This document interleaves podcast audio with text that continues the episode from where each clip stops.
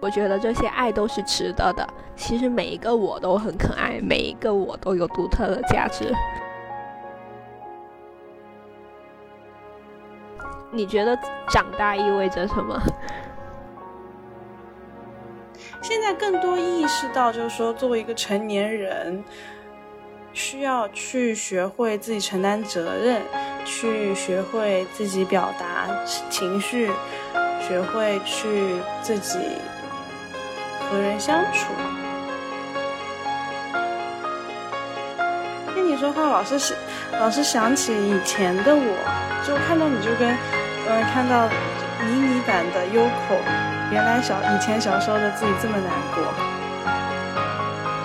就能理解为什么那个时候要情绪隔离了，因为太难了。长大就是不断的去回想这些，或者是不断的去刺激到时候，发现哎，原来都过去了。你其实已经接触到非常大量的名词了，你刚刚说的所有话，你根本没有意识到你自己在讲啥，你只是。把名词堆堆积了，我其实还会有一个感觉，就是这些名词不名词的没那么重要啊，的确是没这么重要，你活得好更重要。但是这个世界上非常需要大家更真实的生活。但是当我们在用我们现在的心态再去回看这些东西的时候，它又会生成一个新的东西。宇宙一直爱着你。少林寺也有人真的在练功，原来练的也不是意志力，也不是耐力，原来练的是一种感受力。一切都会好不好，我不知道，但一切都会过去是真的。相信这个东西，它不需要逻辑，它不需要来说服你，你相信了就是相信了。Hello，我是芒果，欢迎收听新一期的什么都不是。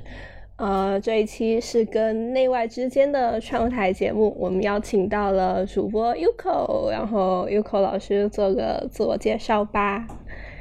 Hello，Hello，大家好，我是 Uko，然后我是内外之间的播客主理人。因为我们这期播客大概有隔了挺久的吧。从我们觉得，哎，有可能呢，你会突然找我说，哎，我们要不要把之前录讲的录下来啊？或者是之前讲说要做的这个播客录下来？然后我就想着，哦，那可能你有一些新的感受想要说，正好可以录下来。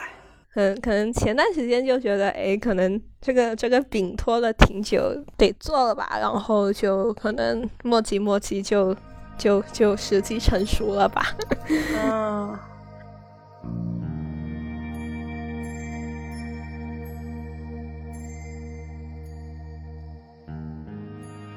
有一天在饭桌上，然后我妈说了一句话，就是，呃，如果我外婆那时候不生这么多孩子，就她应该会活得更幸福或者怎么样。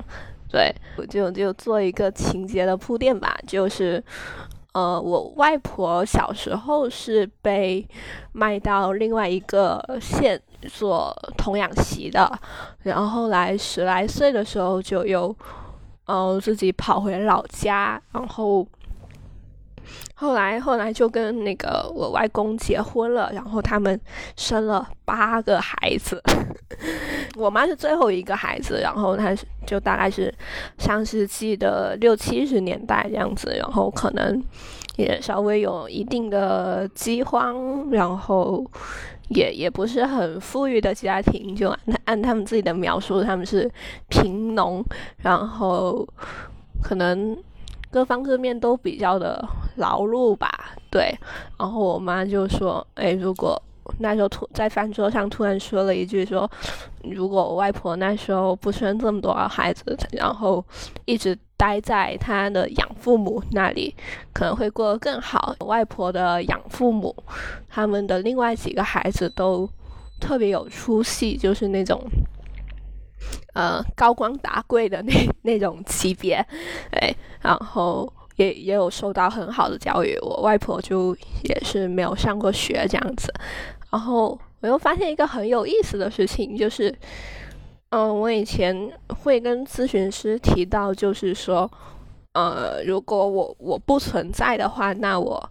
的父母，我身边的人应该还是会过一个一样的生活，或者说是呃，甚至是更好的一个生活。然后我妈就是说，哎，如果外婆怎么样？这句话就是她以前是从来没有提到过的。然后，然后在那一刻，我突然发现，就是我们两个的想法竟有那么一丝丝雷同。然后我之前是没有听过我妈说这个的。然后，然后就突然意识到，有些东西就是你没有表达出来，但是一些一些思维的东西。是会很无意识的传给下一代的。嗯，那你后来有跟你妈提过，你也说过类似的话吗？嗯，我没有提过，对，但是，但是，嗯。我我是二胎嘛，然后我我出生的那个年代就还没有呃开放二胎，我那时候就就算是一个要要罚钱的，要一个我是超生的这样一个状态，然后因为超生，所以那时候要要躲居委会，要要拉我妈去堕胎，然后什么的都都很很很难，就就我妈在怀我的时候，然后她会无数遍的讲那个时候的。呃，就是如何躲过居委会要抓他堕胎，如何怎么怎么样，就他他会经常讲这些故事，就我能 get 到的就是要把我生下来是一件非常辛苦的事情，对。那你听到这些，你是什么时候听到的？很小的时候就听到了，很多年了。啊，对。现在你妈妈还会继续这样说吗？嗯，呃，在在开放二胎以后，他的说法就是国家能不能把钱还回来？哎，嗯，正好就是遇到了开放二胎这个事件嘛，啊，对对，嗯，那你那个时候你还记得你那时候听到有什么感觉吗？听到的感觉，嗯，就是就是他们很不容易吧。对，有主要是这个，然后，然后要要要多生一个孩子，也确实是历经苦难哦。对，然后还有一个点是，呃，我爸他可能是想要男孩的，对，但是但是呃，因为我哥我哥就是因为是哥嘛，所以一定是一个有点男的，然后我是我是女生，所以就刚好就是凑成一个好字嘛，就。呃，我妈也很开心，然后，呃，接生的医生也很开心，然后，我爸，我爸可能原来是想要一个男孩吧，但是，但但其实他他也没有说很重男轻女或者怎么样，其实都差不多，嗯，对，但是但是就是我妈就提过这么一嘴，然后就不知道为什么就一直记着，对。你刚刚说了这么多，你没有说你有什么感觉呀？你说的是你觉得。又开始了，所以。那现在听到你有什么？那你现在在说这些的时候，你有什么感觉呢？我没有什么感觉。我现在现在如果我是用文字在跟你沟通的话，我应该会发那个点烟的表情包。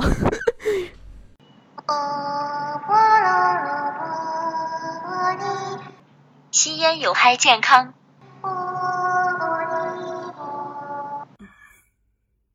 这还挺有意思的，点烟的表情包传达的情绪还挺复杂的。对，在讲往事，然后又又有一种无可奈何，又有一种好像都过去了，但又没有完全过去的那种感觉。对，这个感觉描述还挺精准的。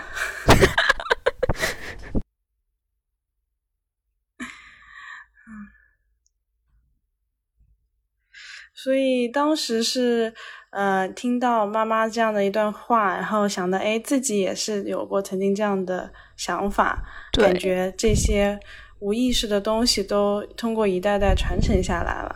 对。哎，我有点好奇，就发现这一点之后，你的第一个想法是啥？就对他的出生有这个想法，就是之前你说的那个故事嘛。我的我的心情也是那种点烟，就就继续点一根烟，对，就那种叹叹气，就是很，就就很无语，就是就是嗯，就特别像命运的轮回。嗯，听起来还是挺沉重的吧？对。但现实是你存在了呀，你妈妈也存在了呀。对，然后我那时候就很快就，嗯，想到了，嗯，沈一菲老师，他前段时间做过一个视频，是他聊那个《你好，李焕英》的那个电影的的一些看法。他他们在穿越以前哈，就他妈妈应该是说过，就是。嗯，从小到大没有做过一件令我开心的事，就就应该大概是这样一个意思。对，然后我记得沈一斐那段分析是，你可以想象贾玲在过去的人生里，其实妈妈对孩子的肯定一定是不够的，所以她才会有那么深刻的说：“我想要让你高兴。”嗯，而我对自己对自己一点信心都没有，我觉得自己可能不是那么好的孩子。这是贾玲想象中的一个理想的妈妈，她希望妈妈也能这么告诉她：我因为有你，我这一辈子已经很开心。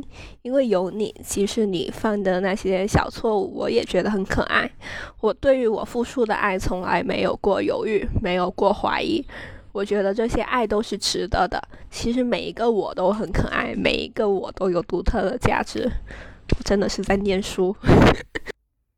嗯，为什么会想到那一段？就是联系起来，你想说什么？联系起来就讲起，嗯，和一位朋友说了一句话：是中国家中国孩子的困境是。是一直都在想方设法，如果如何让父母高兴，而不是他们自己。对，就就有一种感觉，就是呃，孩子的出生，我们一出生，我们就是亏欠父母的。我不知道为什么，就是很奇怪。就我们，我们很很烦人，很调皮，很捣蛋，经常闯祸，经常干一些不知道什么鬼事情，然后，嗯，会被请家长，会被怎么怎么样，经常给大人添麻烦，就，然后就会被批评，嗯，会被说，就是，就就你看看隔壁隔壁老王，他他他他多乖啊，对吧？就别人家的孩子多好，对不对？然后可能就你能不能像他一样，就是啊，就是乖一点，让我少操一点心，然后怎么怎么样？就就我们。我们的教育里好像一直是以这个我们我不知道要怎么定义，但至少是我的教育里，我我小时候受到的教育里是比较多的是以批评为主，就是你要向别人学习。然后我是一个很调皮的女孩子，一个会。嗯，我是一个虽然小时候成绩还可以，但是也，但是就是事很多，然后可能分数稍微考低一点，他就会跟我说：“你以后去，去去去那个捡垃圾吧，这里，呃，去去当清洁工吧，这里涉及一定的职业歧视。”对，就是会有很多这样一个否定性的句子就。会有一种感觉，就我们就是一直很亏欠父母的感觉，对。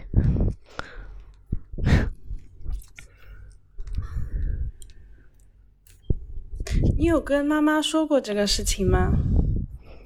嗯，或或者跟妈妈表达过说这样的感觉吗？我没有，因为因为就我们。情感表达确实会比较少，但是在就以前就是有一次咨询是，呃，就咨询结束过后，就是我妈跟咨询师聊天，然后，嗯，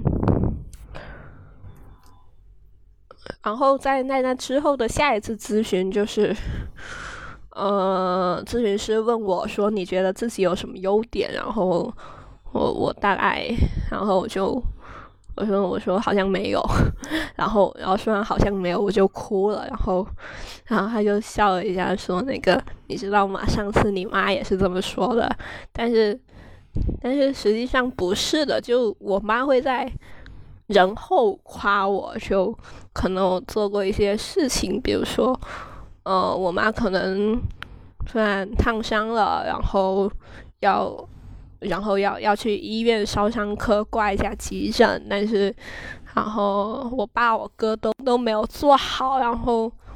然后我一个人刚刚放学，大晚上的，然后就带着我妈去急诊，就是什么乱七八糟一条龙，就都是我在解决之类的。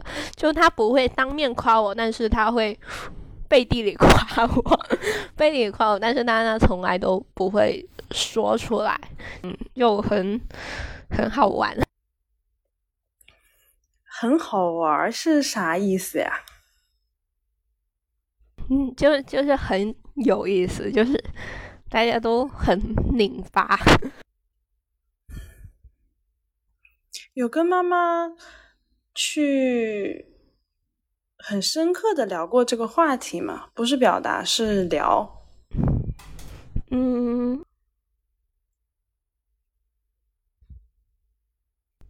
没有，但是嗯。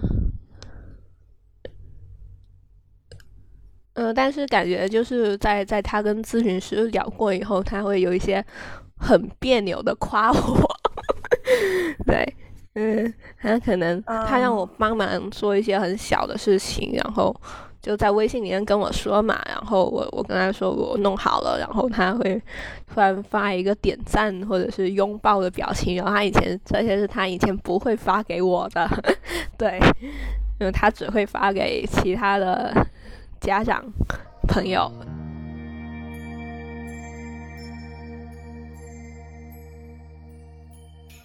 嗯，有没有考虑过去做这个事呢？哪一个是跟跟我妈沟通、深刻的聊天是吗？就跟妈妈聊聊，说，哎，要不要多夸一下我？没有，因为后来已经习惯了，然后。然后，呃，后来已经习惯了，就在他们这里是得不到夸夸的。然后现在就变成跟跟网友，就是变成跟来都来了的小伙伴们，就是无底线的夸夸。就对你来说，妈妈的夸也好，或者是爸爸的夸也好，和我夸你呀，或者是来都来了的小伙伴们夸你啊，对你来说有区别吗？没有，没有区别。那为什么不把在来都来了的那种无底线的夸夸这种感觉带回到家里呢？因为他们好像就是没有这种习惯，就又要扯到代际传承。对，就嗯，就刚才提到我外婆的一个成长的环境，然后。我我外公是一个富家子弟，家道中落的一个情况，对。然后我爸爸那边，我呃，我爷爷奶奶是在我爸可能六七岁、七八岁，他自己也记不清的时候，就反正就很小的时候就去世了。然后他可能十一二岁就是处于一个没有人养，要靠自己养活自己的一个状态了。然后。我妈也会经常说，就是我爸，就是他的情感什么的，都是一个很奇怪的一个状态。就呃，我们家可能是就是开店做一些小生意的，然后可能很以前很多客人都没有办法跟我爸聊天，就是太太太窝火了吧，或者怎么样，他的表达都很奇怪。我的爸妈，特别是我爸，他的他们的情感发育不不是很健全的的那种感觉，所以我们家是没有这样一个就是很很亲密的一个亲子间的关系。对我们很少，我跟我哥都很少，或者说基本没有像像我爸妈表达情绪，我们都是在讨讨论事情本身。但是，嗯但是像我爸的话，他就是会，嗯，很突然的生气，莫名其妙的生气，然后就也也看不懂他为什么生气，但他确实是在生气，然后，然后我们也也也 不知道发生了什么，对，就很很奇怪，就就就我们我们家的一个亲子关系是一个稍微有点与众不同的一个情况，对，我们是很疏远的，嗯，那你感觉到他们的爱了吗？嗯，这我感觉到他们爱是一件需要努力的事情，然后，然后有时候感觉到了就感觉就就就还挺好的，然后感觉不到，那就感觉不到吧。我也我也没有那么多精力去费力气，就就为了你的一点点爱，我就算了，毁灭吧。如果来都来了的小伙伴们，嗯。呃，停止说爱你了呢，那你你会有什么样的感觉？因为你刚刚提了来都来了小伙伴嘛，然后我感觉到其实他们对你很重要，所以就是才，这样问。对我很重要。当然也还有一些以前以前追星的好朋友，嗯，也有一嗯部分。你想指所有，还是说只有来都来了的？那些你觉得对你来说很重要的人停止夸你了。可能也，嗯，应该是恢复从前的一个感觉。但是目前给我自己建立的这种感觉，就是我虽然也不知道我哪里好，但确实是有人在爱我。我可能也许是值得被爱的。我这样的一个认知，应该呃不不是很容易再被怎么样改变的吧？对。所以，就算他们可能不再去做这个行为了，你还是相信你是被爱的，对吧？被爱过，嗯，被爱过，嗯。那妈妈、爸爸妈妈那里呢？现在有那种被爱过的感觉吗？还是现在还是被爱着的？还是要很努力？之前一直以来的感觉就是，哦，我要很努力，我要做的很好，我才值得被爱。然后现在的话，现在因为我已经足够废物了，所以他们可能也也没有什么什么强求了。但是，呃，我我是处于一个经常不上课的状态嘛，目前。然后我爸他有时候会说过一句话，就是你要去上课，我才会爱你。对，会有这么一回事，然后就我内心就是，切。我现在就是可能觉得说，如果我要我要努力去感受到你们已经有的对我的爱，这个还好。但是如果说我要努力，你们才会爱我，我觉得没必要，真的没必要，累了。那有想过，就对你来说，他们还是你的家人，对吧？嗯，对啊，那这样的话，家人之间的联系是什么呢？是同居的室友吗？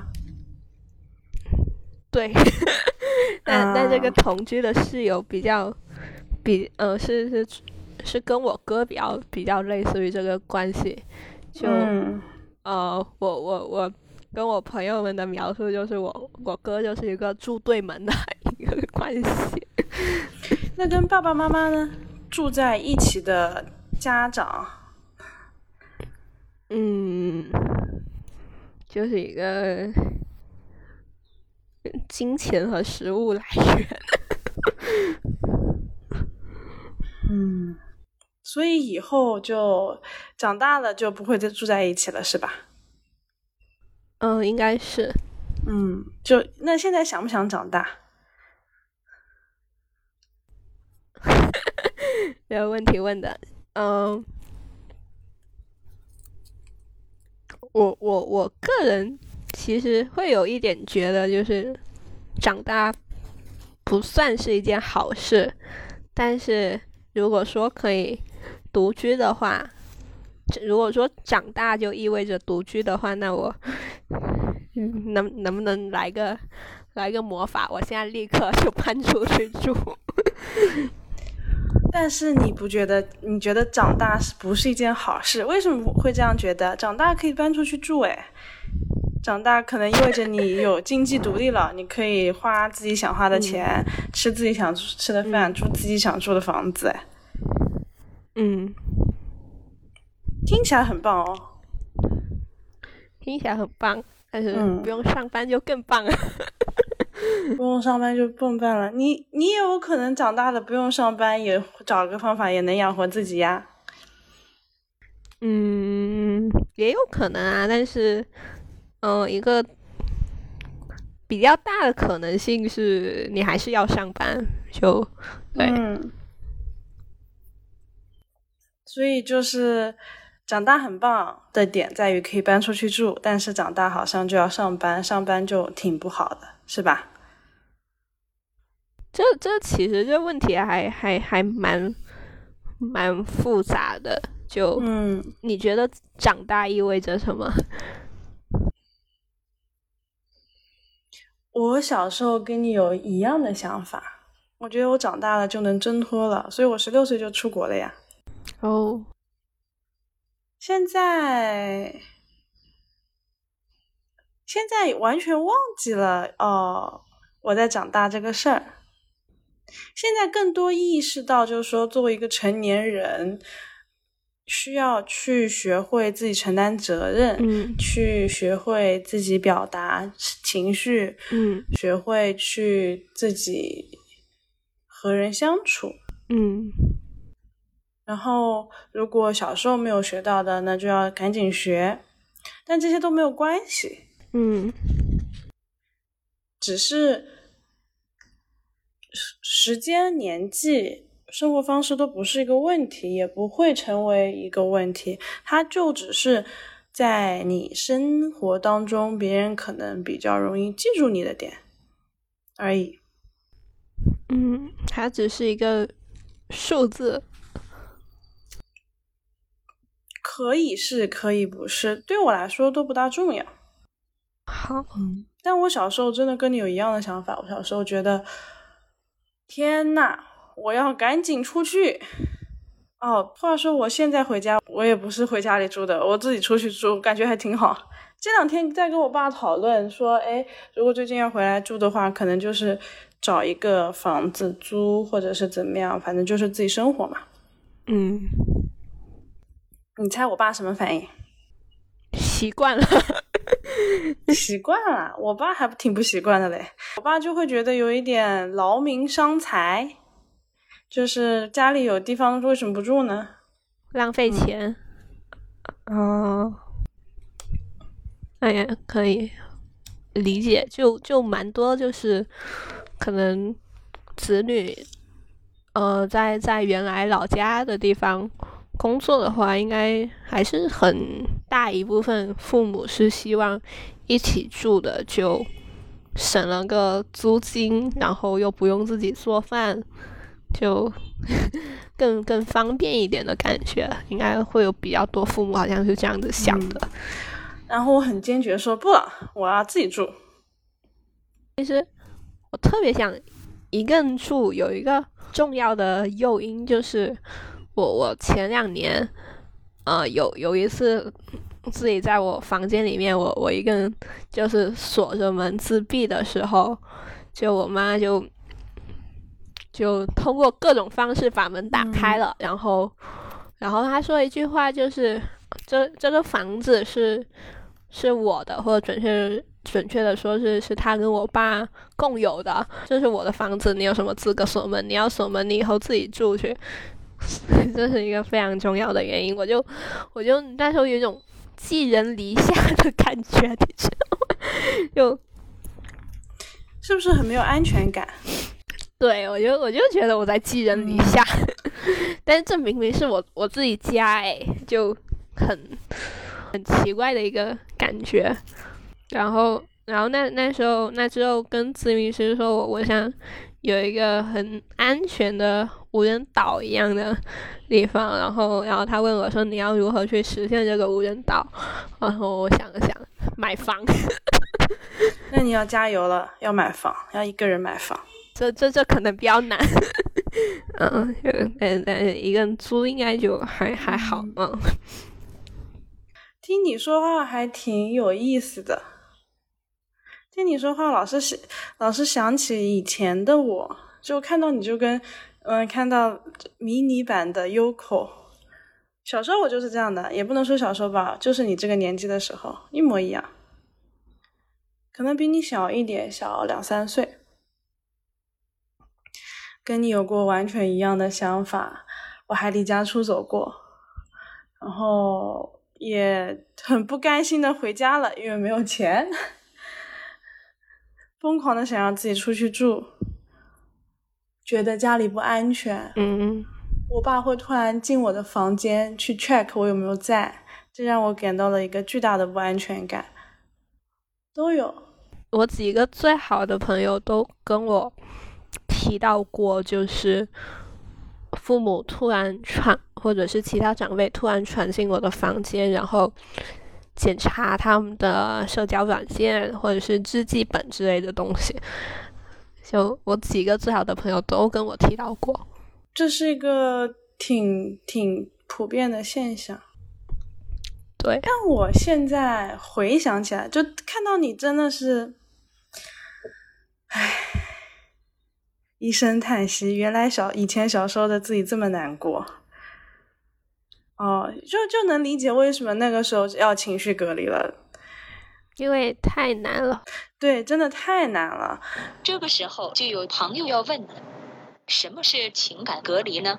其实情感隔离是一个嗯比较专业的心理学名词。然后，如果它也是一个症状。每个人的定义的负面情绪不一样，比如说焦虑啊、恐惧啊都有。然后为了避免这些情绪给人给自己带来的巨大的冲击，有意的不跟情感接触，然后人就会变得麻木。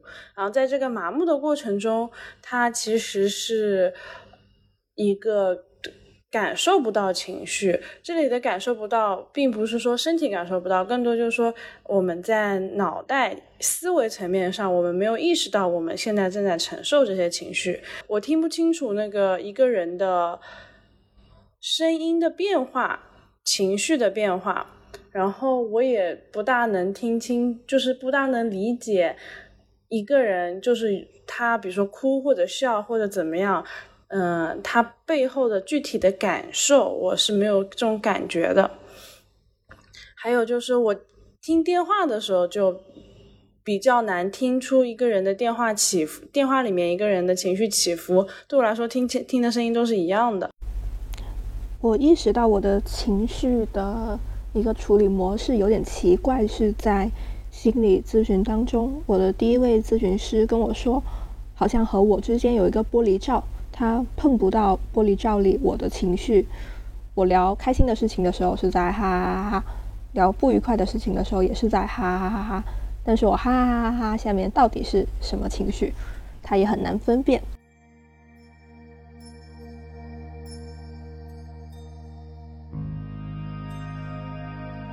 为什么那个时候要情绪隔离了？对，真的太难了。每天生活在一个不相信自己是被爱的，感觉自己生活在这个世界上没有什么意义，觉得自己可能也没有什么东西，苟延残喘。明明是睡在一个房间里，也很不安全，也有可能会有危险。对，那么为什么还要活着呢？是吧？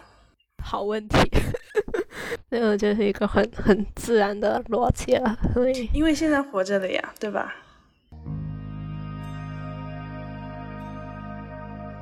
呃，你会不会说就是只记得以前以前好像那个感觉是很痛苦很难过的，但是记不清具体发生了什么，就就只记得那个感受，会不会有这样的一个情况？嗯，这个就是很典型的，因为创伤太大，所以嗯、呃人会直接处理他的记忆，就是模糊化这些痛苦的感受、具体的事件。我现在都记起来了。哦，因为哦，是吧？我跟你讲，人生很有意思这还。能回回收站重新 重新救回来了吗？啊，我不仅记起来了，我还记起了他们对我说过什么话，在我很小很小的时候对我做过什么事。respect。哦，我我目前的感觉是，嗯、可能前两年很多东西我都已经记不清了，了我只记得那个感嗯。觉，对，但是会在某一些神奇的时刻就会记忆闪回，就是在某一瞬间、某一刻，然后记起几年前，甚至更多年前某一个时间段那段时间发生的很事情的每一个细节清清楚楚，然后就有一种 很奇妙的感觉。展开讲讲有多奇妙。忽然有一种回收站里的东西向向我自己跑来的感觉。会感觉害怕吗？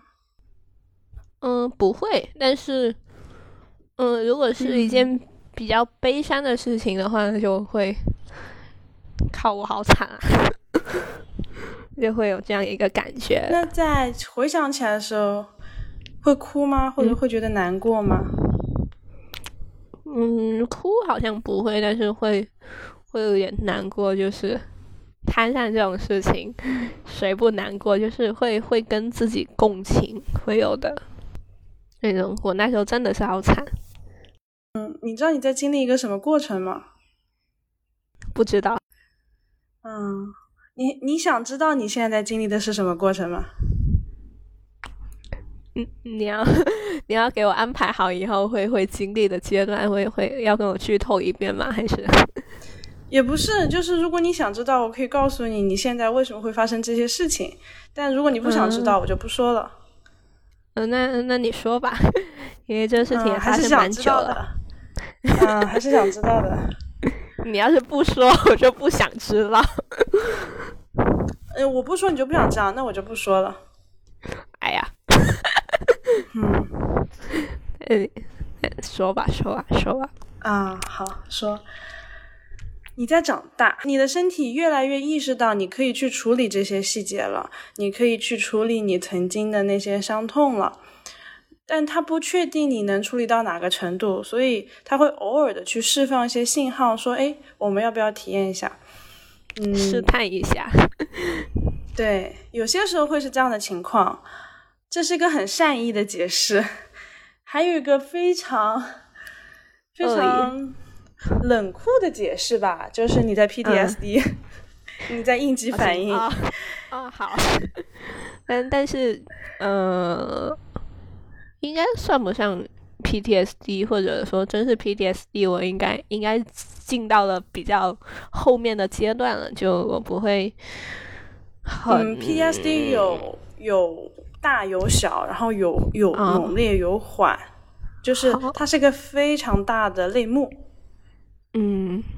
我现在非常不喜欢用 PS PTSD 这个词，但鉴于你已经被长期的开始开始治疗了，或者说开始咨询了，说可能说嗯。这些词你会更容易懂一点。但我更想嗯。把你拉回那个更善意的解释啊，好，没有，嗯，都都都可以，但是，嗯、p t s d 我更觉得是在那种呃创伤发生后一个比较短，或者说不不像现在这样子，这样子可能是突然想到很多年前，可能是七八年前的事情，这也是一场 PTSD，这也哎是，也可以吗？也可以我一直觉得可能是一两年内的，然后不断的重。重现。我我二十多年前的事，我都会直接应激，就很有可能在我三岁之前，就只是需要一个感觉的触发，就可能是一一个声音，就马上 PTSD。就那个声音最后的源头，其实是三岁之前的一场吵吵架。三岁之前有记忆吗？嗯，对，身体是很厉害的，是对，是我听到我的周遭、我的环境里面的一场吵架，然后那场吵架给我的身体留下了极其深刻的印象和害怕和创伤，导致了呃，可能在二十多年后也会因为类似的声音一一个 trigger，它就唤醒了我那时候的情绪和记忆和紧张的所有瞬间。这是身体非常厉害的一点，就是它真的能给你记住你意想不到的所有时间的细节。哇哦，嗯，我我可能暂时还没有三岁以前的记忆，我可能我我暂时的观点是我我现在可能只记得可能七八岁以后的事情。嗯，七八岁可能出去旅游，我都。不太记得清旅游的时候发生了什么，对，只只记得到过那个城市这样子。我感觉比较多记忆可能是九岁、十岁以后吧，对。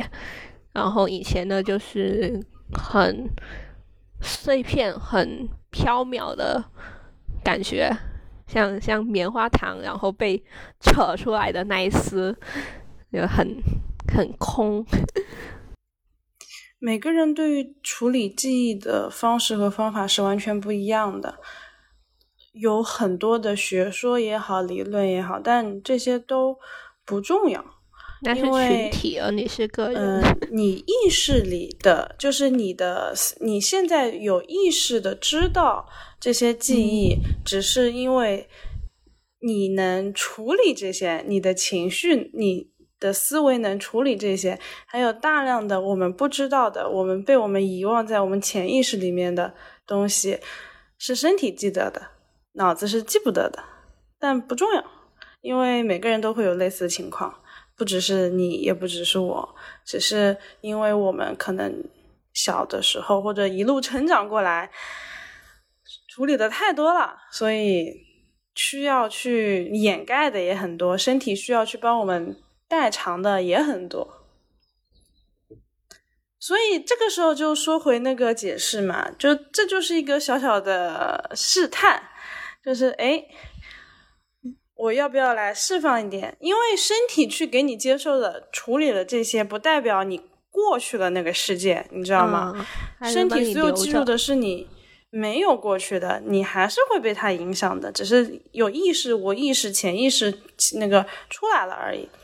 那这个时候，身体就会出一个信号，说：“哎，我们来试试看，在你现在这个状态里面，你遭不遭得住？哎，可不可以？然后就小小的试探一下，而且每次的量很微妙，招住了。当你真的体验过那些之后的情绪，你走出来了，那个事件就消失了，它对你的影响只是一个事件了而已。”但是遭不住，好，那就还是身体还是会意识到，哦，我在这个这种状况下，我还是很紧张，我还是很害怕，那种自然被激发的东西还是在的。所以我说这是长大，你知道长大是什么呢？长大就是不断的去回想这些，或者是不断的去刺激到时候，发现，哎，原来都过去了，原来长大就是会一下一下的，不是会回忆，是就算。记起来了，就算呃以后遇到类似的状况，也不害怕了，也没有那时候的难过，就过去了。难过的那些情绪都承认过、痛体会过、痛哭过，然后再去说这些，或者是再去描述的时候，发现原来它只是一个一段事情而已，也再也不会有那种。凭什么是我？为什么是我？我当时可太难了，那种感觉没有了，更多是哦，曾经发生过，就很谢谢这段经历，让我有了这样的体验。但那时候也确实是很难过，很难过，是真的很难过。如果没有那么难过，没有那么痛，不会想不起来，就难过到我不想去记起来了。对。所以长大是很棒的，我跟你讲，长大了就是想到那么难过的瞬间，那么多心碎的瞬间的时候，发现，哎，原来那只是小时候的事情了。那样的恐惧，我我已经长大了，我有足够的能量。足够的能力去处理这些了。嗯，嗯，就这个是非常非常棒的事情。嗯，但是长大还有一个点就是，呃，你你还是在不断经历这些很难很难很让你心碎的东西，他们还是会一直有更新的、更难过的事情，还是会出现的吧。我跟你讲哦，长大有个很棒的点就是，我说的长大是你真的去体验过这些曾经的故事，然后真的走出来之后，嗯你会发现哦，原来是很难的，但再也不会嗯让你心碎了。嗯，你你可以扛过来了。当然，对啊，不是扛过来，只是走过来了。长大就是这样，真的很棒，再也不会让你心碎了。能理解，原来，对啊，很赞哦，很赞哦。你们分手的时候不会心碎吗？会更理智，不能说理智，会更温柔的去处理自己的情绪，它不会让你伤心欲绝，更多的时候是意识到我是被爱的，我被爱的主体再也不是他人了，是我自己爱我自己的时候，不会有那种被抛弃的恐惧，不是那种分手那种，哎，我我不被要了，我被抛弃了。再也没有这种感觉了，就更多的是，哦，可能现在两个人真的不合适了，那就那就离开。嗯，很多时候那些不舒服的情绪或者感受，更多的是，呃，不适应，就是因为你的身体适应了两个人在一起的感觉，但它不是爱，更多的是一个生活的习惯的感觉。熟悉真正的爱是没有目，没有什么方向，也没有爱和被爱的。活在世界上就是被爱着的，被这个世界温柔的爱着的。我走在路上，我走在山林里面，我也有这种恋爱的感觉，所以就就觉得嗯挺棒。嗯，我记得你跟你跟丸丸子好像都都有都这样说一句话，就是宇宙爱你。对呀、然后，然后我我实在觉得没有人爱我的时候，我就会想到这句话：宇宙爱你。那你要换一个想法想想，宇宙一直爱着你。好，也不是实在没有别人啊，宇宙不管有没有其他人爱不爱你，宇宙一直爱着你。不管有没有人无条件爱你，宇宙肯定是在无条件爱你。对啊，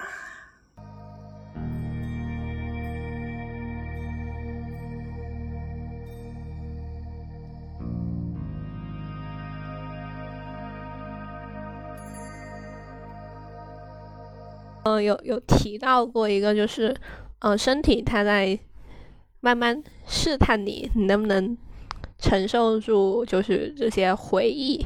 然后，然后试探这个词，我就又又突然想起了很久很久以前的心理咨询，呃，又是我的第一位咨询师，他说，呃，他他的感觉就是像像有一个小孩。来敲门，就是来来敲门，然后但是他把门打开，那个小孩又跑了，然后他把门关上，那个小孩又来敲门，然后然后他又跑了，或者说是或者说是我在睡觉，然后有一个小人过来。过来把我弄醒，然后我醒了之后，那个小人跑了，然后，但是我就一直要保持高度警惕，说那个小人要会不会过来把我弄醒，然后他可能会再过来，也可能他他没有过来，等我睡着的时候他又过来了，突然突然想到这个比喻，所以你觉得回忆就像那个小孩一样，是吧？嗯，对，会有一点像。可能，我现在我现在突然的一个猜测就是，呃，会不会是那个小人他在试探，不管是门里面的人，或者是睡在床上的我自己，他们会不会厌烦这个小人这种很很没有规律、很可能甚至是有一点无理取闹，不知道在干嘛，很调皮的一种行为，能不能忍？他有一种这样的感觉。嗯，那现在能忍吗？现在可能吧。现在，嗯，我觉得心理咨询有一个很重要的点在于，他让我知道，让让那个小孩知道，就是，呃，他敲门是可以的，敲了门再跑。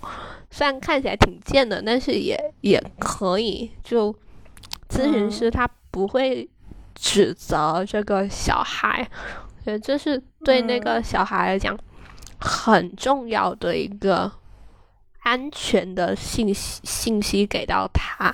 对他不会被骂说：“哎，你这小孩啊，整天乱跑，哎，什么什么什么，天天捣蛋，快点回去写作业。”不会有这种操作。对，所以。还是挺喜欢这个小孩的吧？嗯，是谁挺喜欢这个小孩的？你呀，听起来啊，啊，听起来他他挺会搞事的。嗯，会搞事，对。如果他是一个冷酷无情的小孩，他应该不会干出这种敲完门又跑的这种行为。那你觉得他是一个什么小孩？他是一个搞事的小孩。对。那你觉得这个小孩是一个有爱的小孩吗？他是一个在搞事过程中又又会会害怕的一个小孩。他他可能敲完门，他可能就走了。他他可能会怕门里面那个人把他拎起来扔出去。我听下来，我还挺喜欢这个小孩的。他是个很勇敢的小孩，他勇敢在在知道自己这么害怕的情况下，还是想去敲敲门，还是去做了。可能逃开了，但是还是有下一次去试的可能性。这太勇敢了。他会不断的去试，是吗？嗯，感觉下来是啊，感觉下来这是一个特别勇敢，想要去试试看。嗯，已经遇到过失败吧？可能门没有开嘛，然后也有可能门背后有很多很可怕的东西，但他还是想去试，哎，那很勇敢啊，有好奇心又勇敢，一定是一个非常棒、非常棒的小孩。听起来好酷哦！那个、那个、那呃，那个小孩刚刚给我发了条信息说啊，谢谢 Uko 姐姐。他真的是个特别棒的小孩啊！可能啊，嗯，现在还没有到打开门的那个时间，但是我觉得有可能打开的那一刹那，外面的世界没有想象的那么害怕。但是你得打开，你才知道，是吧？小孩，那个小孩得自己打开，先去垫个脚试一下，哎，也有可能会缩回来一点，没有关系，反正我们会有下一次嘛，对吧？嗯，然后再下一次，那可能就是两只脚出去，哎，有一点点不适应，那也没有关系，那有可能在第三次的时候，这个门打开了，就走出去了。也可能走出去半米又回来了，也没有关系。哎，对，也没有关系。那对，我觉得这个状态是好好玩的，你不觉得吗？你看有一个门，然后我打开，然后出去，我再进来，就这个徘徊的过程，每一次的徘徊其实是不一样的哦。对，而且小孩子肯定会发现，哎，每次是不一样的。对，而且如果说这次他走出去了半米，但是下一次他没有走出去，他还是只是把脚悄悄的试探，其实也嗯是可以的。他不是每一次都要有点进步。嗯，是的，也对啊，没有不需要每次都有进步。就最可爱的地方是什么呢？是原来他一直在试。原来这个门可以走出去，可以打开，只是自己的节奏而已嘛。那么我们跟着自己的节奏，看着看小孩子的节奏是什么喽？嗯，我觉得那个那个那个小孩他可能还会有一呃一个操作，就是呃把喜欢的人或者是东西把他们藏到那个门后面，然后下一次去打开的时候，他们会他会看见喜欢的人和东西，然后他会有一点点的安全感。对于门后的那边那个世界，就有他熟悉的事情在身边。对啊，我就听下来，我觉得这个小孩不仅勇敢，他还很聪明。他知道有什么策略是自己特别厉害的，然后能找在一路上找一些自己的小武器吧、小技巧吧，然后一路就打开门向前走。就这个就，我觉得我小时候没有这么聪明。如果我小时候也是这个小孩，我还挺笨的。然后我看，你看我这么笨的小孩，我不也走出来？我可能我打开了好多扇门，然后发现，哎，原来慢慢的这个世界会越来越大，嗯，越来越看到过好多很可爱的人，啊，这门外面的人就 很开心，就觉得真的很开心。那个那个小孩，他以前是不是在他在他以前第一次打开第一扇门的时候，他会看见他看见过的是什么？我突然突然在想这个，我不知道啊。你觉得这个小孩打开第一扇门的时候，他会看见什么呢？嗯，我不知道，但是我觉得他在打开这一扇门之前，他可能遇到过哥斯拉。那他为什么要就是敲门，然后又跑，敲门又跑，跑了又敲，敲了又跑，子子孙孙无穷匮也。这是一个非常好的问题。你可以探索一下，你可以问问那个小孩。那我不知道那个小孩会不会回答你啊？嗯嗯，反正我觉得像这种问题呢，就很适合去看看，去问问，是吧？嗯。你已经很棒，很厉害了。你你也是。啊，那可不，我当然了。你超厉害。我必须啊。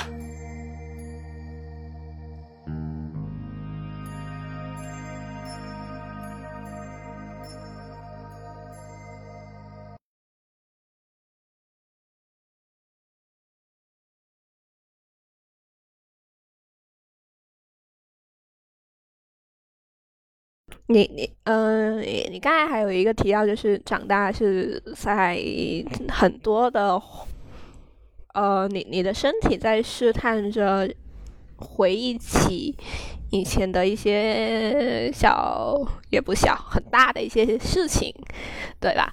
然后对呀，嗯，我们我们刚才有有提到一个关于记录，呃，播客是我的一个记录方式，然后是。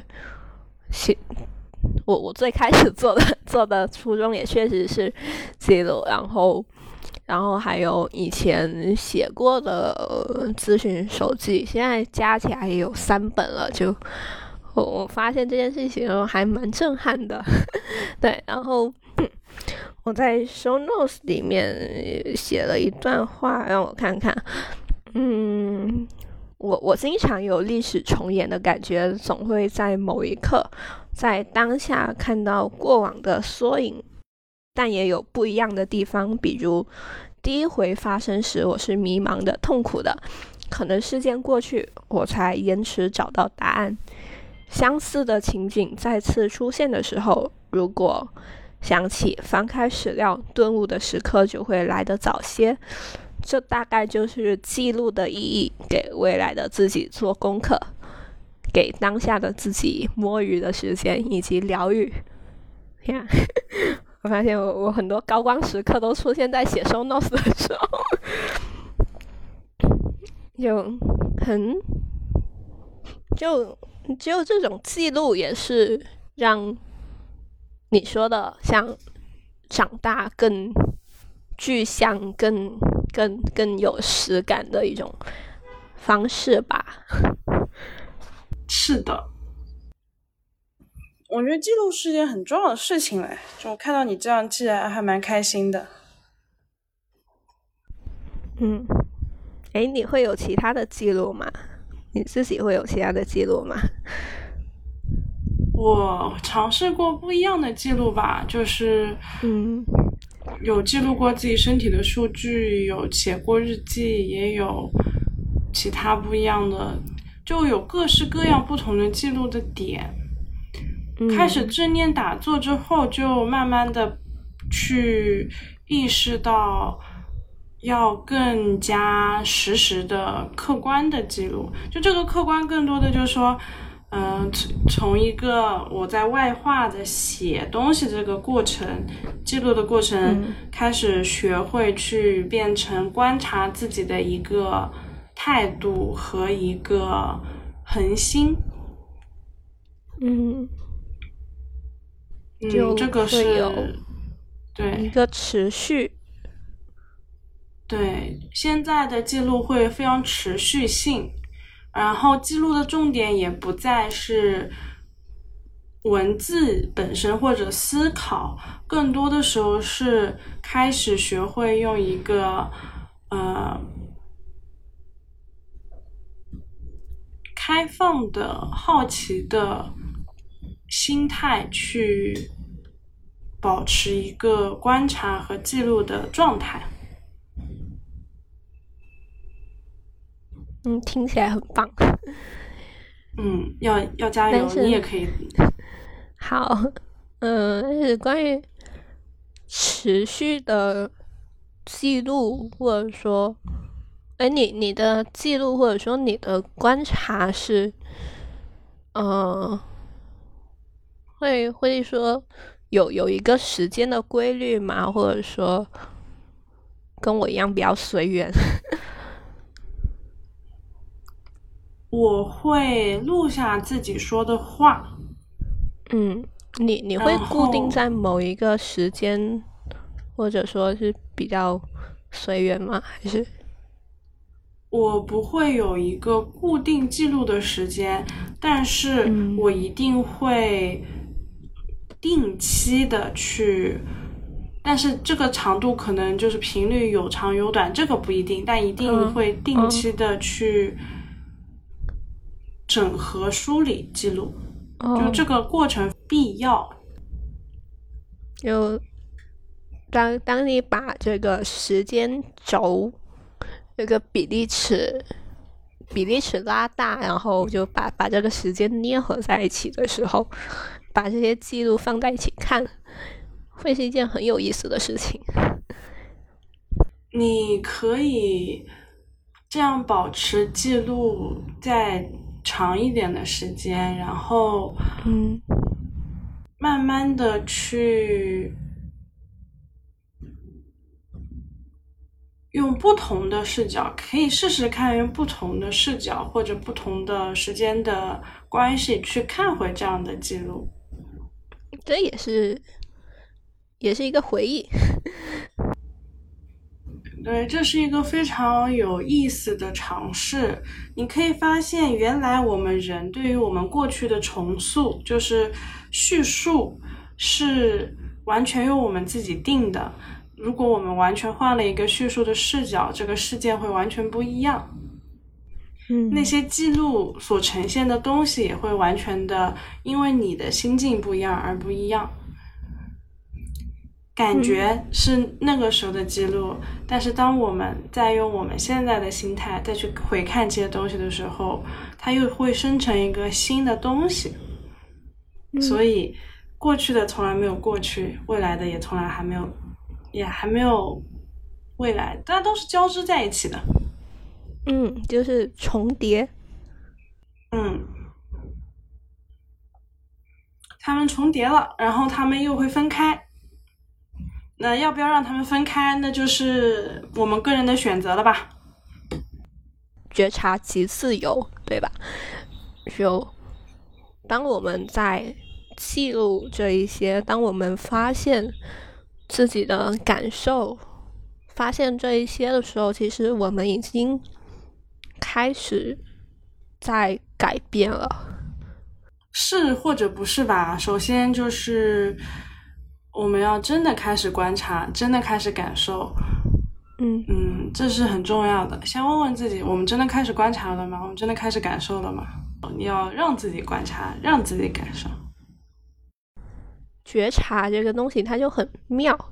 我的觉察经常是在我我承受不住，就是那个阈值快超了的时候，就不管是我最近接收的信息太多了，将要爆表了，或者是我那一刻太太难过了，就是都是一个即将爆表或者是已经爆表的情况下，我才会有意识说。我可能要觉察一下现在发生了什么。哦，你可能要觉察一下现在在发生了什么。哦，你自己觉察一下你刚刚说的那段话。我刚才说了什么？哎，对啊，你刚刚说了什么呢？你真实的想要表述是什么？就你可以不用跟我说，你感受就够了。我想要表述的就是，我可能没有办法做到，就是就是那种时刻的觉察，就包括在平静的时候觉察，在开心的时候觉察，在专注工作的时候觉察，我只会在报表的时候觉察。它是需要练习的，它是需要每天的刻意的练习。你现在没有做到是很正常的事情。嗯，哎，那我很想，很很好奇，你们是怎么慢慢的过渡到每天的练习觉察？就是意识到了这个的必要性呀，那就那就要做呀。那看来我是挨挨过的打还不够多。哎，给你讲一个故事啊！前两天，嗯，我朋友跟我说的，是半夜跟我聊故事。他说他那个时候去少林寺，哇，呃，他那个时候去少林寺的时候，他走了一条小路，他看见了一个和尚，也不能算和尚吧，反正就是少林寺里的人。他头上还有一点点很寸发，在练功，就。有头发的和尚，然后在练功，就是呃，好像是站桩吧，还是什么的，也具体记不太清楚了。他就这样不断的练练练练练，嗯，然后他就下山的时候又遇到了这个和尚，嗯，他又在站桩，他就问。他就问他，就刚好那个和尚已经不再练功了，就因为他在练功的时候，他们没有在打扰他，就正好遇到了，他就很好奇嘛，因为他之前没有接触过，哎，原来还有人真的在练功，然后他也没有对他以前的印象来说，呃，所有的和尚就是在庙里面收钱的，就他以前所有的对于和尚的认知都是。在庙里面念经加收钱，反正他就没有发现，哎，原来少林寺里面还有可以练功的和尚啊。他就跟他就问他说：“你刚才在干嘛？”然后那个和尚说：“我就在练功啊啥的。”他以为是要锻炼意志力和耐力。那个和尚说：“我在锻炼我的感受力。”哦，他说：“那为什么要这样锻炼感受力呢？”是。因为那个和尚说，因为人在一个极限的肌肉也好，整个人的状态在一个极限的凌波的状态的时候，他更能感受到天地之间的感感受，感受到风，感受到雨，感受到自己在天地之间的那个存在和那个流通的感觉，在极凌波的，在极端的、极致的、极致虚弱、极致紧张的那种状态下的时候，啊。然后他说：“哎，那就这这个就是他第一次意识到，原来少林寺也有人真的在练功，原来练的也不是意志力，也不是耐力，原来练的是一种感受力。”嗯，对，突然拿到了武功秘籍的感觉。就这个故事还挺妙的，因为嗯。因为你说的这个的时候，其实有一点点像，只是你也在了那个状态。不过很多人他就像那个和尚，他是刻意的开始通过一个比较安全的方法，去让自己的身体越来越进入一个高度极致的状态。哦，大概有一点点，我我大概可以 get 到，就呃，身体在这种比较临界的状态是一个。高度紧张，或者说神经都是绷紧的，你的感官都是打开的，都是完全打开，你很敏感的一个状态。所以，呃，在在强主动让自己进入呃这个和尚这样的一个状态，哈，确实，他他感他可以更清晰的感受到风，感受到呃阳光，感受到草的。草被风吹动，这一些很细微的，当我们平时处在一个普通的状态，嗯，可能是是不会去发现的这些东西。呃，当然，我的我我我的操作是被被迫 进入，就是呃，当我自己呃出现了遭不住的状态，我我我才会去。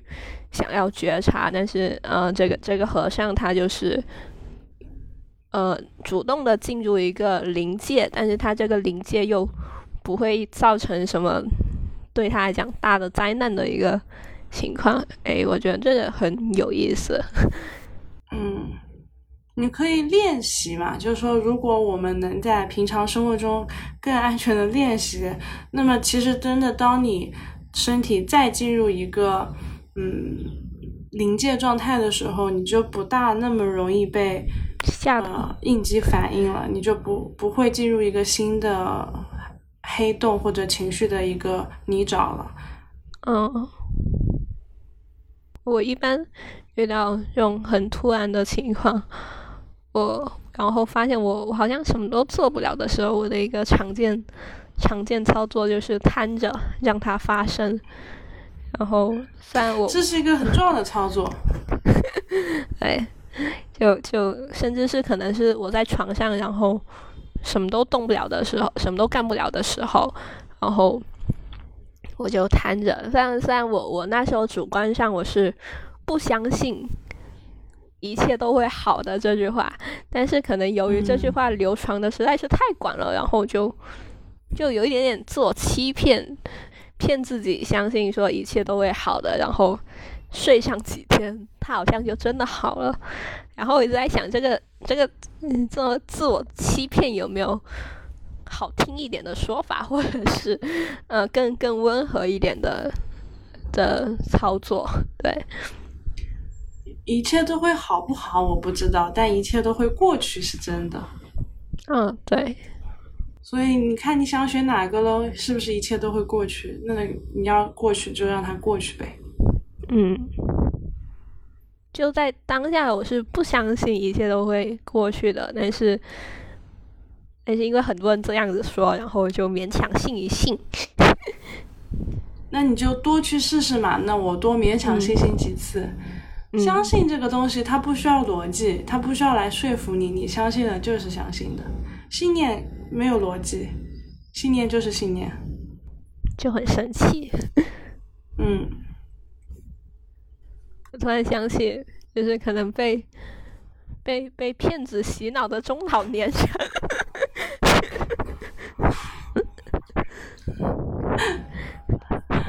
呃，你之前有在其他地方提到你是怎么接触到正念这件事情的吗？我好像有提过吧，但，呃，就是可能没听过。之之前在美国就开始知道 meditation 了，然后回国之后就练了，练了之后就加入了这样的一个公司。反正冥冥之中吧，就是选择了这么一个 方式。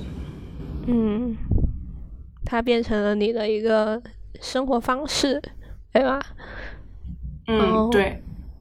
然后我我们我们之前聊的时候，你你好像是有提到说，冥想是达到正念这个生活方式的一个途径，是是大概意思是这样子吗？嗯，那嗯，就是冥想也好，正念也好，它其实你可以有很多解释，比如说在狭义的，现在大家都在说冥想，它我们会想到一个动作。嗯，但其实冥想更多时候是可以表明一个冥想状态。嗯，但是我去冥想一下，那你也可以成为一个动词嘛。所以，嗯，呃，看你怎么说咯。就更多的时候是要找慢慢的去通过刻意的练习，然后去找到一个冥想的状态，去回归一个冥想的状态。嗯。我其实还会有一个感觉，就是这些名词不名词的没那么重要。啊，的确是没这么重要。对你活得好更重要。对，就像就像很多，哦，你会感觉富有哲理的老人，他们可能没有怎么上过学，但是他们就是富有哲理。就生活的智慧本身嘛，学会了生活的智慧。对，就你去。体验就好了，就名词不名词分得清不清，标签不标签的就没那么重要。对，根本不重要。嗯，如果它不能服务于你更加真实的生活在这个世界上，嗯，那就算了。有这个世界上也不缺一个人多知道一个名词啊。对，但是这个世界上非常需要大家更真实的生活啊。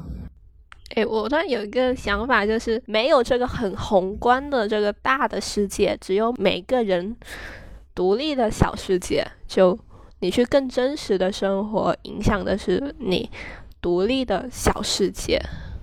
嗯，对，这很这很重要。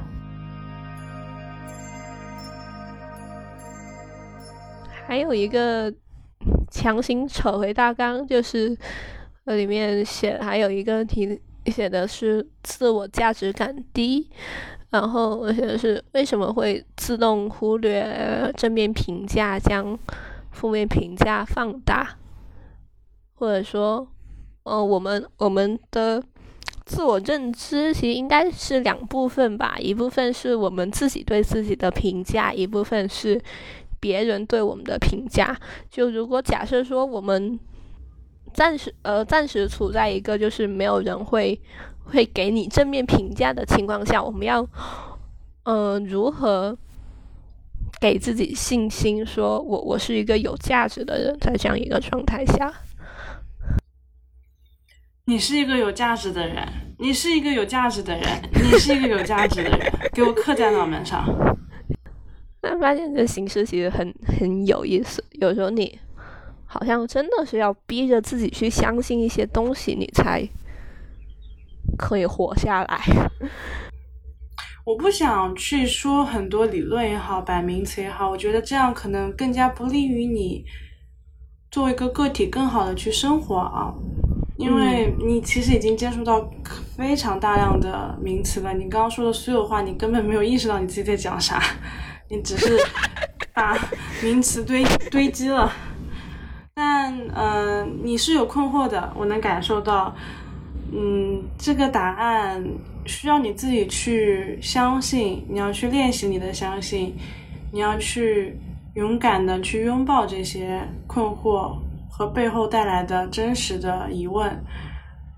名词的堆砌，去看书是一个过程，但如果它到了这个瓶颈，它可你可能需要一个其他的过程。嗯。你要去自己探索，相信是可以练习的吗？是可以练习的。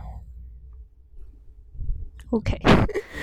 虽然大家都说你信了你就信了什么样的，但是我发现你这个人就是需要一个人不断的跟你说你是可以练习的，你是可以练习的，然后你就去练习了。你你不想，你不容易被说服，你只能被打动。那那就一就是什么人用什么方法搞，那就不同人怎么搞喽。我给你讲个故事啊，嗯我前两天跟我妈发生了一段特别有意思的对话。嗯我妈呢担心我弟，我嗯弟呢就是五年级了，产生了一定的厌学情绪，嗯这很正常。嗯一个正常的现在的内卷五年级少年，必然是会内卷，会嗯。不大想读书的。嗯。嗯，然后呢，我我就因为我们在开车高速上，你知道，就两个人，我又在开车，我妈在我旁边，这是一个你不想聊你也必须会聊的 对。场景，对，就是特别好玩。我妈就跟我念念叨，念念叨，念念叨，我就嗯说。哎呀，你觉得小乙怎么样嘛？他说，我觉得他其实挺好的，但是呢，我觉得他可以更好一点。嗯我这时候就想，哎呀，我就是老一辈的那种不大够的那个嗯心理暗示又出来了。嗯然后我说，那你觉得小乙的成绩怎么样？他说还行吧，那可以是可以更好，但是我觉得他不差。我说，那你担心小乙以后的生活吗？我说那也没有。然后我就跟他说，那你就夸他一句，你很厉害，怎么了呢？我妈说怕他骄傲。嗯我说：“妈妈，小乙是我见过这个世界上最内向、最不大会容易骄骄傲，并且受到一点点挫折就容易受受打击的人，你怎么能怕他骄傲呢？”我妈有点无语，她说：“你说的好像也是有点道理。”然后我就跟他说：“你刚刚说那些，我觉得不重要，你现在回去多夸夸他比较重要。”我妈说：“哦，那也是。”对我弟不就跟你很像吗？就是 嗯其实就就是缺少他妈说了一句很直接的说一句你很棒，嗯但是妈妈也很难，她就是真的很难说了一句你很棒了。对我就问他说：“你就说一句你很棒了，有多难呢？”嗯他心理上就会觉得，哎呀，就是还是怕骄傲嘛。对，他们的教育模式就就这样子过来的。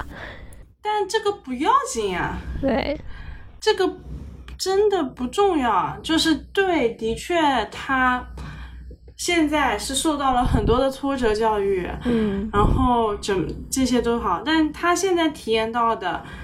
他需要自己去调试，就跟你现在体验到的，你也需要去自己调试。嗯，别人夸不夸你怎么样，它是一个别人方法，的或者它是一个环境的刺激，嗯它跟你要不要去相信你是被爱的，其实是两件事儿，真的是两件事儿。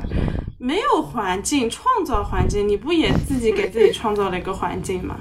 去哪都来了去，对嘛？说明只是一个环境和途径嘛。还还是会想知道，说我我到底为什么值得被爱？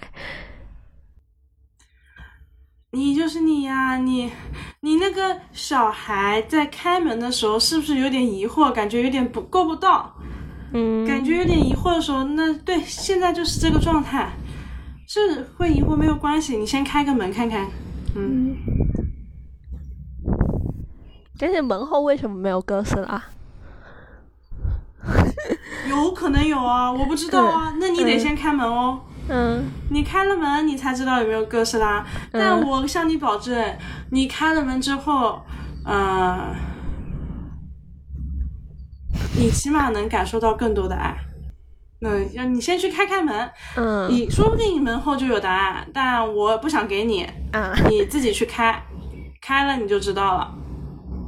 就算是自我洗脑，你也去试一次，然后后面的后面再来。对，对，我跟你说，你为什么值得被爱？你不相信，你还是不会相信。你去嗯开门的那一刹那，你就相信了。那这才是最重要的，这是唯一重要的事情。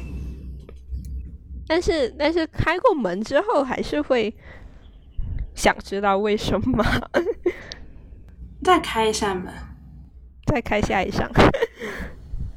对，说明这个门里面可能答案没有特别精准嘛，或者是你没有嗯意识到这不需要有个答案，你再去开一扇门。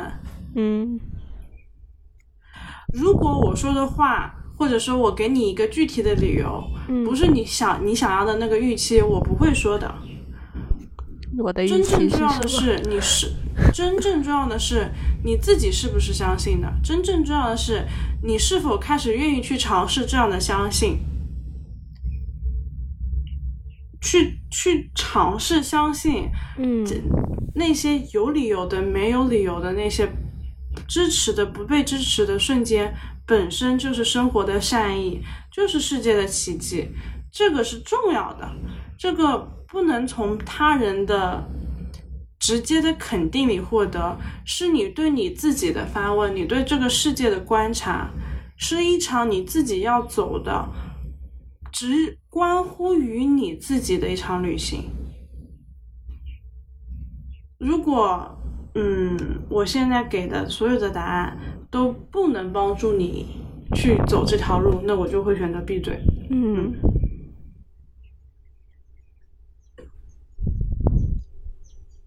天呐，聊完天我觉得我好虚，呃 被被掏空。嘘嘘挺好，嗯是嘘嘘挺好，嘘嘘挺好。嗯掏空了就有新的东西出现了，没关系。嗯，然后估计估计剪剪的时候会会很有意思，我估计剪的时候还能再跟你聊上一段。嗯，对，跟剪完之后发现还能再聊，我再能我还能再聊三百年。想扯呢，当然都可以扯啦，扯淡还行吧，就就天赋天赋啊，啊低调低调。说回来，想用一个很正式的、正式的话来回应你说的那个自我价值感低，想知道自己有什么被爱的。嗯，我在自己成长，或者是帮陪伴别人成长的路上，我学到了一个非常重要的事情，就是当我们开始学会对自己有耐心，嗯、开始尊重每个人成长的速度和不同的节奏的时候，我才终于意识到，你现在在困惑的每一刻，也是被爱着的，也是值得爱的。没有一个具体的答案能永远的去来解决你的痛苦。如果那是经由他人嘴说出来，我期待的是你哪一天自己来跟我说，你为什么值得被爱。或者说说不是一个问题。嗯，这是不是一个问题？你自己去定义吧，好吧？好好，行。嗯，就就其实我我们刚才聊这个，我突然想到，就是之前之前有有听 Steve 说的一期节目是，呃，你你要吃不到葡萄，但是你要说你要你要去相信葡萄它是甜的。他他那时候说的是亲亲密关系是人和人之间的这种真爱这种东西，我觉得这里也可以稍稍微可能有点适用吧，就是。呃，你你可能可能也许或许以前没有过这种被爱的经历，但是但是嗯请你相信，嗯，会有的，它是存在的，它一定是存在的。然后然后相信之后，它就出现了。天啊，你现在说点好悬啊！虚没有关系，多说说嘛，多做做嘛。有什么是是相信着相信着，然后就成真的故事吗？你认识我呀？你相信自己变好了，你想着想着，哎，变好变好变好，你不就认识我了吗？不然怎么会有这段对话呢？啊，那确实。然后还有还有又又又掉书袋，时间到，心理学那个啊自我实现预言，对吧？你也懂吧？掉书袋时间，对，我我经常我经常靠靠这个来，当当自我欺骗骗不下去的时候，我就试图试图用理论让自己相信这回事是存存在的，然后对这样子下去。嗯，挺好。如果他能帮助你，他就是很棒的。嗯，这这是我的一个个人方法。对，好啦，我们最后总结的时候要做一个神圣的仪式感。嗯哼，你要谢谢你自己。好，谢谢阿达小芒果。对，然后。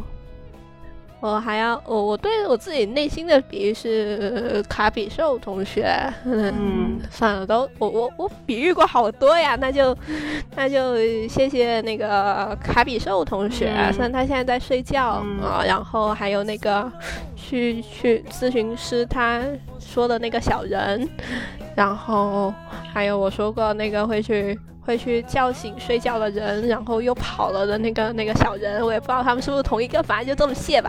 对，然后，啊，然后然后谢谢 Uko，嗯，来来来今天的这期节目，对，虽然我现在挺掏空的。好，那谢完之后就。可以带着这样的爱，带着这样的感谢和对自己的祝福，开启下一个生活了，是不是呀？嗯，好像有点犹豫，也不一定是下一个生活，没有关系，反正要带着这样的爱和祝福。要记得，我们刚刚发生了一段非常棒的对话，里面充满着爱。嗯，对，充满着我们对世界的爱，对宇宙的爱。